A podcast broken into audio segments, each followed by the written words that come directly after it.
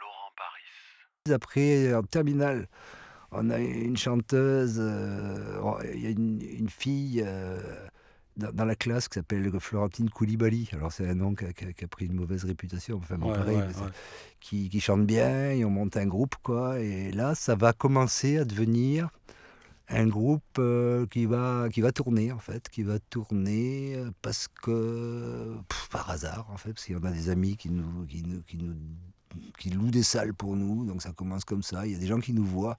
Et encore, encore une fois, on y revient. Il n'y a pas de groupe. Il y a, il y a nous à Libourne-Coutras, il y a Rodéo sur Juliette. Enfin, voilà, on n'est pas à Bordeaux, hein, attention, on est dans la campagne. Hein. Mais dans, en campagne, il y a nous à, Libourne et il y a Rodéo sur Juliette à Bergerac. Enfin, il n'y a, a, pas de groupe, quoi. C'est ça qui est hallucinant. Et donc, en effet, c'était un événement. Et même si, enfin, je ne sais pas quelle valeur on avait, je pense que c'était voilà, les morceaux étaient quand même audibles, mais c'était surtout la rareté qui faisait, qui faisait le fait qu'il y avait du monde et ça, voilà. Et ça, c'est toujours le, nom, le même nom de groupe, Tush ou euh, Oui, ça c'est toujours Tush. Et alors après, ce qui se passe, c'est que le premier chanteur, en fait, quand on fait des reprises, euh, nous vexe tellement parce qu'il nous dit moi je m'en vais à Bordeaux je vais composer de la musique. Alors que nous on fait que des reprises et ça ça nous vexe terriblement. On se retrouve un peu comme des corons parce que moi j'ai pas trop envie de chanter à l'époque. Euh, et, donc là, on se met à composer, quoi, laborieusement. Puis c'est très difficile de passer des reprises, de jouer des chefs-d'œuvre en fait des autres. Et de ça, c'est un moment pour les musiciens qui est super terrible.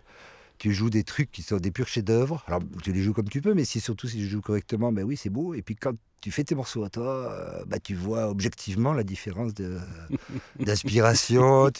enfin bon, et ça, c'est un moment qui est compliqué.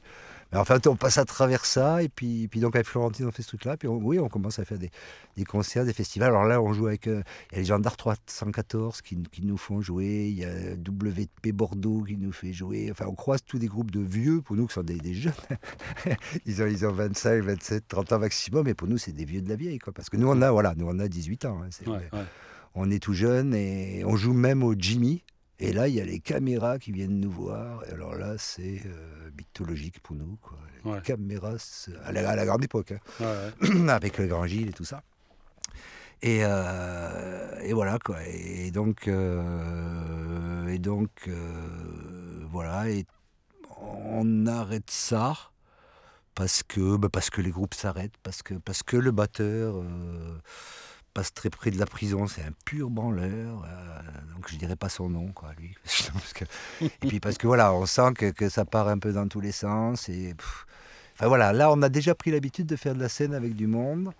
On a, on a déjà fait un peu des enregistrements et, et on, va, on va monter un autre groupe intermédiaire avec Thierry qui s'appelle Ratam Tam, avec un chanteur qui, a une existence d'un été.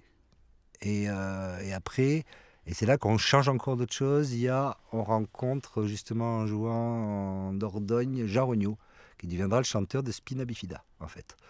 Et alors avant, la musique, c'était vraiment la musique pour nous, c'est-à-dire que parole, texte, c'est plutôt. Enfin, Florentine faisait ses textes, mais dans notre. Je sais pas comment trop l'expliquer.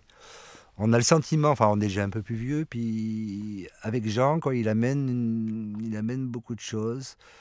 Euh, d'ailleurs, lui, d'ailleurs, maintenant, il écrit des BD, il écrit, enfin, il fait pas mal de choses. Quoi. C'est lui qui a fait. Euh, il y a même un film qui s'appelle Ma maman est en Amérique, est en voyage en Amérique, je crois. Enfin voilà. Donc c'est quelqu'un qui, aime l'écriture, qui met une valeur à ça, qui est milieu milieu étudiant fac de Bordeaux. Oui voilà, mais disons oui. Ce qui s'est passé très très très connement en fait, c'est que avec mon, mon ex-femme, ma copine de l'époque, on déménage à Bordeaux, quoi, tout simplement aussi ce qui n'est pas un détail. Là, on est en 83. Enfin, c'est la grosse explosion du rock à Bordeaux, quoi, en fait.